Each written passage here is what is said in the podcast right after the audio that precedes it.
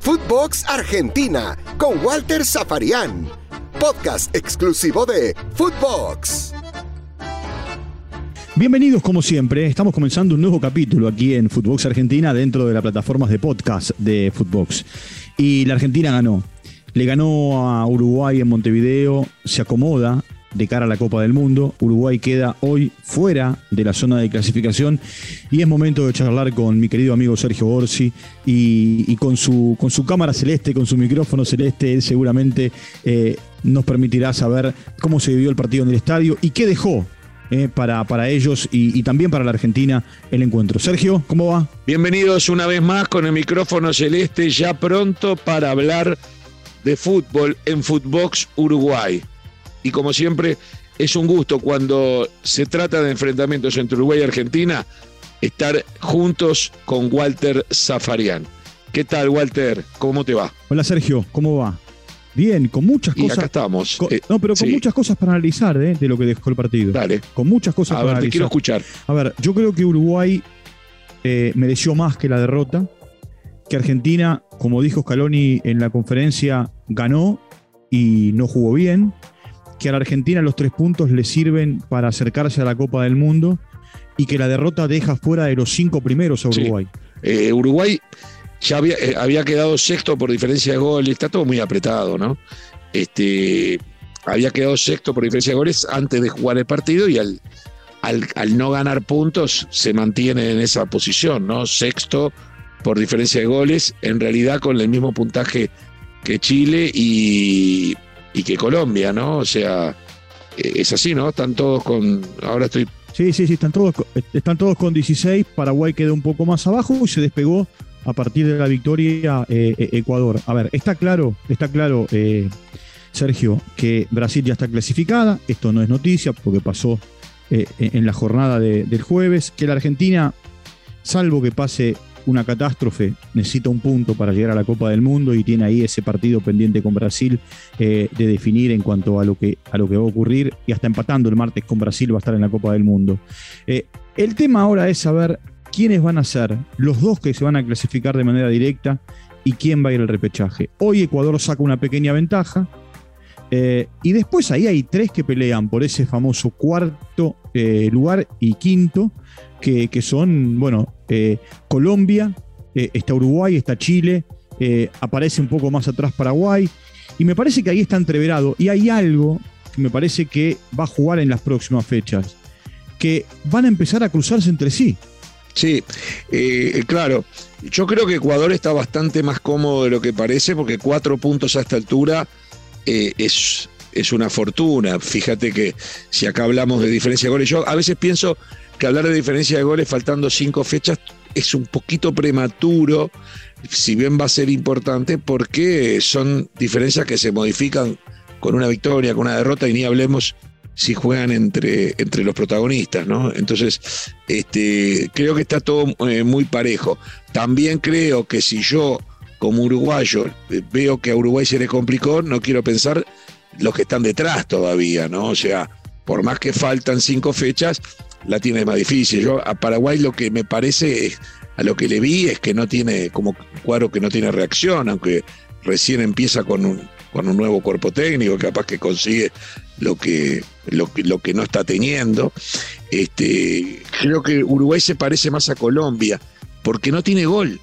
No tiene gol. Colombia hace cuatro partidos que no hace gol, que no hace goles, y Uruguay prácticamente lo mismo, porque empató con Colombia 0 a 0 en Montevideo y después perdió 3 a 0 con Argentina y perdió 4 a 1 con Brasil, habiendo hecho del gol de tiro libre Suárez cuando ya el partido estaba, creo que ya iban 3 a 0, si no iban 4 a 0.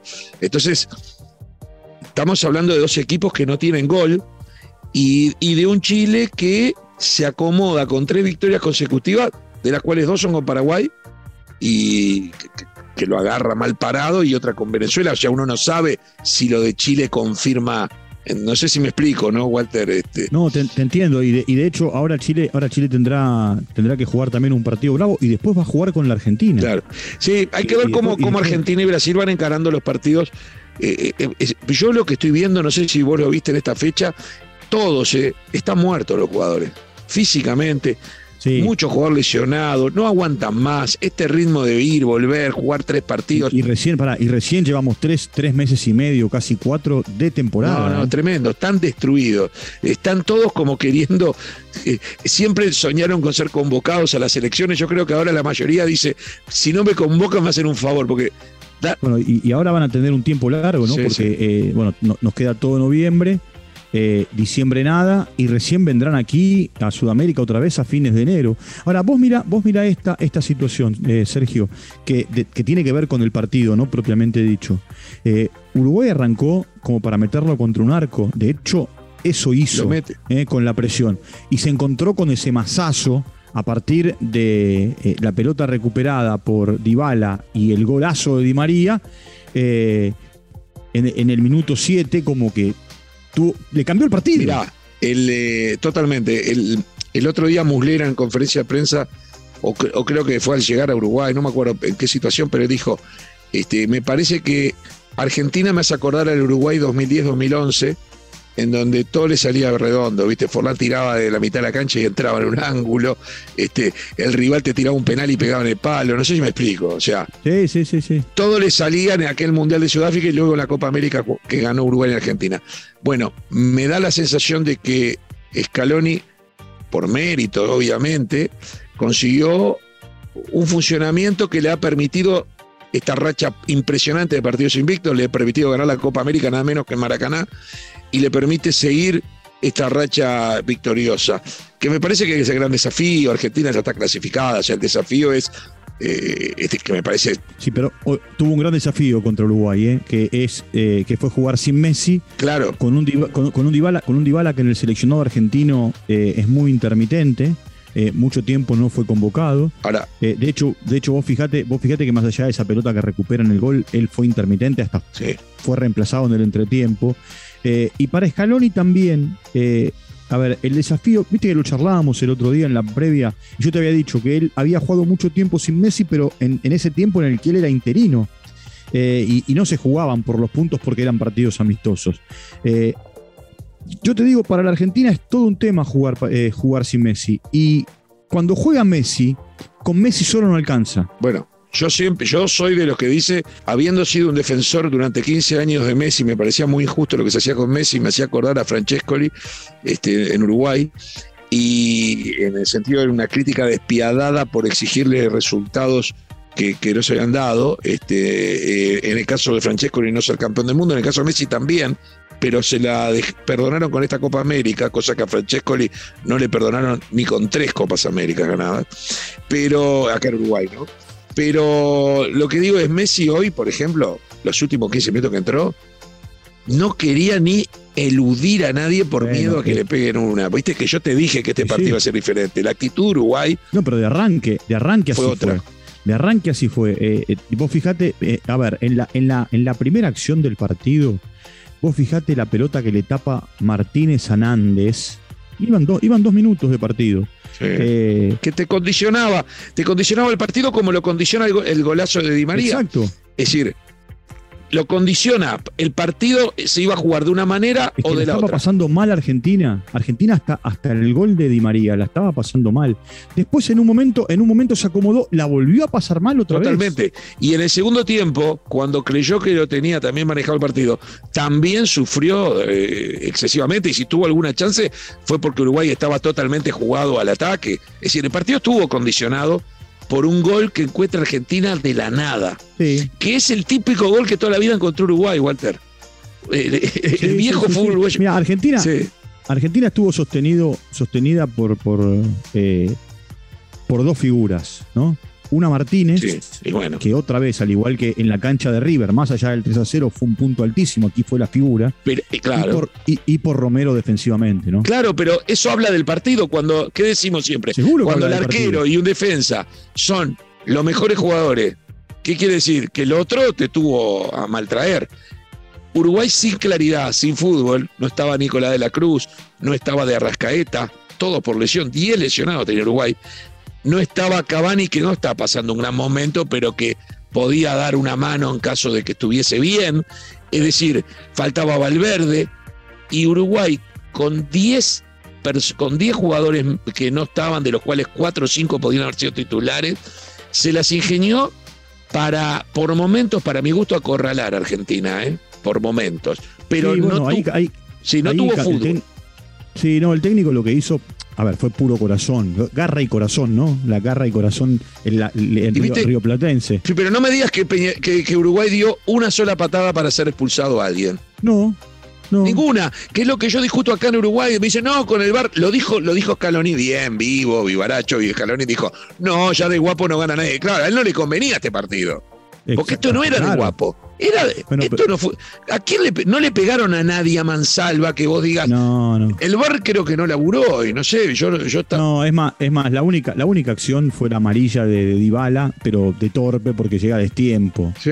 Eh, y vos, y vos fijate, vos fijate con relación a, a, ver, no son comparables los dos partidos, pero en aquel partido, eh, cuando todavía la Argentina no había, hecho el primer gol en la cancha de River, eh, Viña fue mucho el ataque. Viña es un jugador muy importante para Uruguay. Sí. Es un jugador con mucho futuro. Otro lesionado. mucho futuro. Sí. Claro, por eso, con mucho futuro.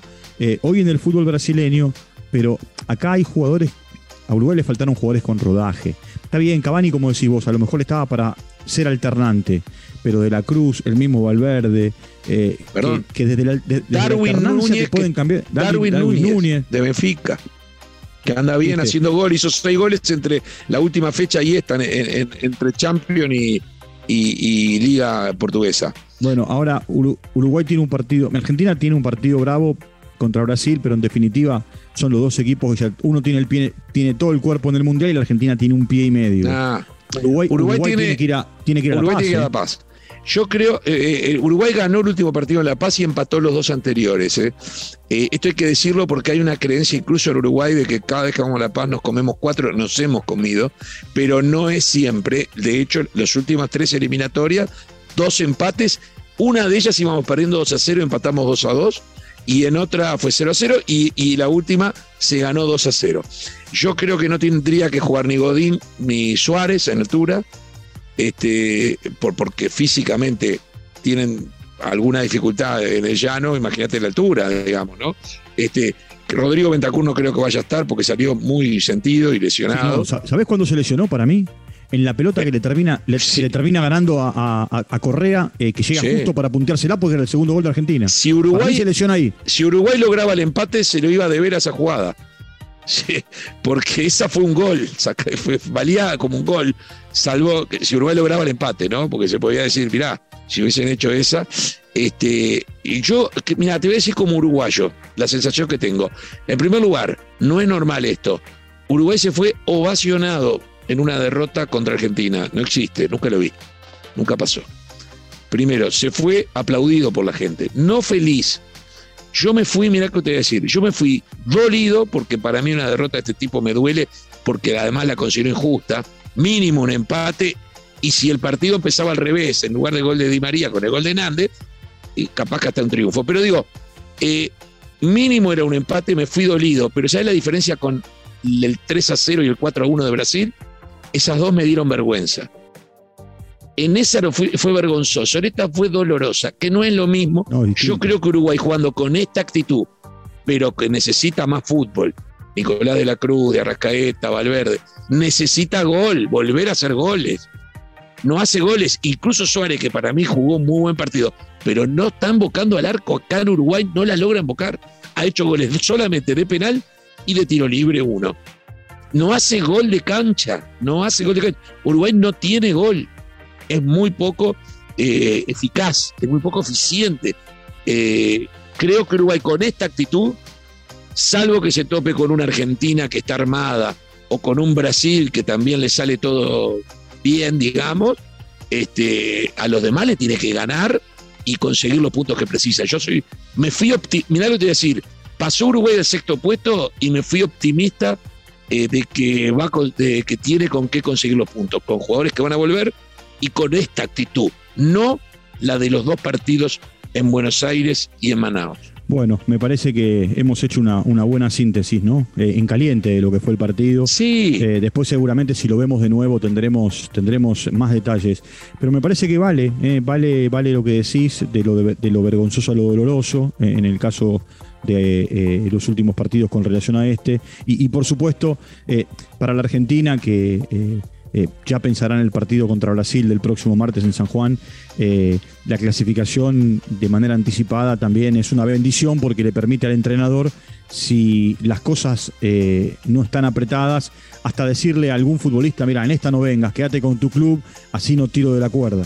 Y eso es lo que Uruguay, que tuvo la desgracia de tener que jugar ya los cuatro partidos contra Argentina y contra Brasil, o sea, dos y dos, mientras que fíjate que Argentina y Brasil entre sí todavía no jugaron, por distintas razones, todavía no jugaron. Este, está bárbaro estar invicto los dos, ¿viste? Que ganan, todos, pero no juegan entre ustedes. Uno por, por lo que pasó y, y, este otro, ¿no? Que, que, todavía no se jugó. Mientras que Uruguay ya tuvo que jugar contra todos y le fue mal. Y le fue mal, entonces lo bajan la tabla de posiciones. Este, pero yo digo, Argentina y Brasil van a jugar algo que a esta altura se parece más a un amistoso de lujo. Ningún brasilero podría aceptar como revancha de la Copa América este partido que viene y los argentinos saben que no es revancha. Y lo peor, van a empezar a, guardar jugadores en los próximos partidos y le pueden dar puntos inesperados a equipos que compiten con Uruguay y eso me va, a molestar. Pero bueno, así es el fútbol. A llorar al cuartito, los puntos hay que conseguirlos por sí mismo. Y había un viejo periodista en Uruguay que decía, los goles no se merecen, se hacen. Uruguay mereció algún gol. Argentina lo hizo. Así que a llorar al cuartito. Bueno, eh, la seguimos en cualquier momento. Gracias, Walter. Te mando un abrazo enorme. Punto final para un nuevo podcast. Este fue el envío número 80 de Footbox Argentina. Y, seguiremos. ¿eh? Nos vamos a reencontrar, si Dios quiere, el próximo lunes desde la provincia de San Juan, en la República Argentina, para ya palpitar lo que va a ser el gran partido entre la Argentina y Brasil.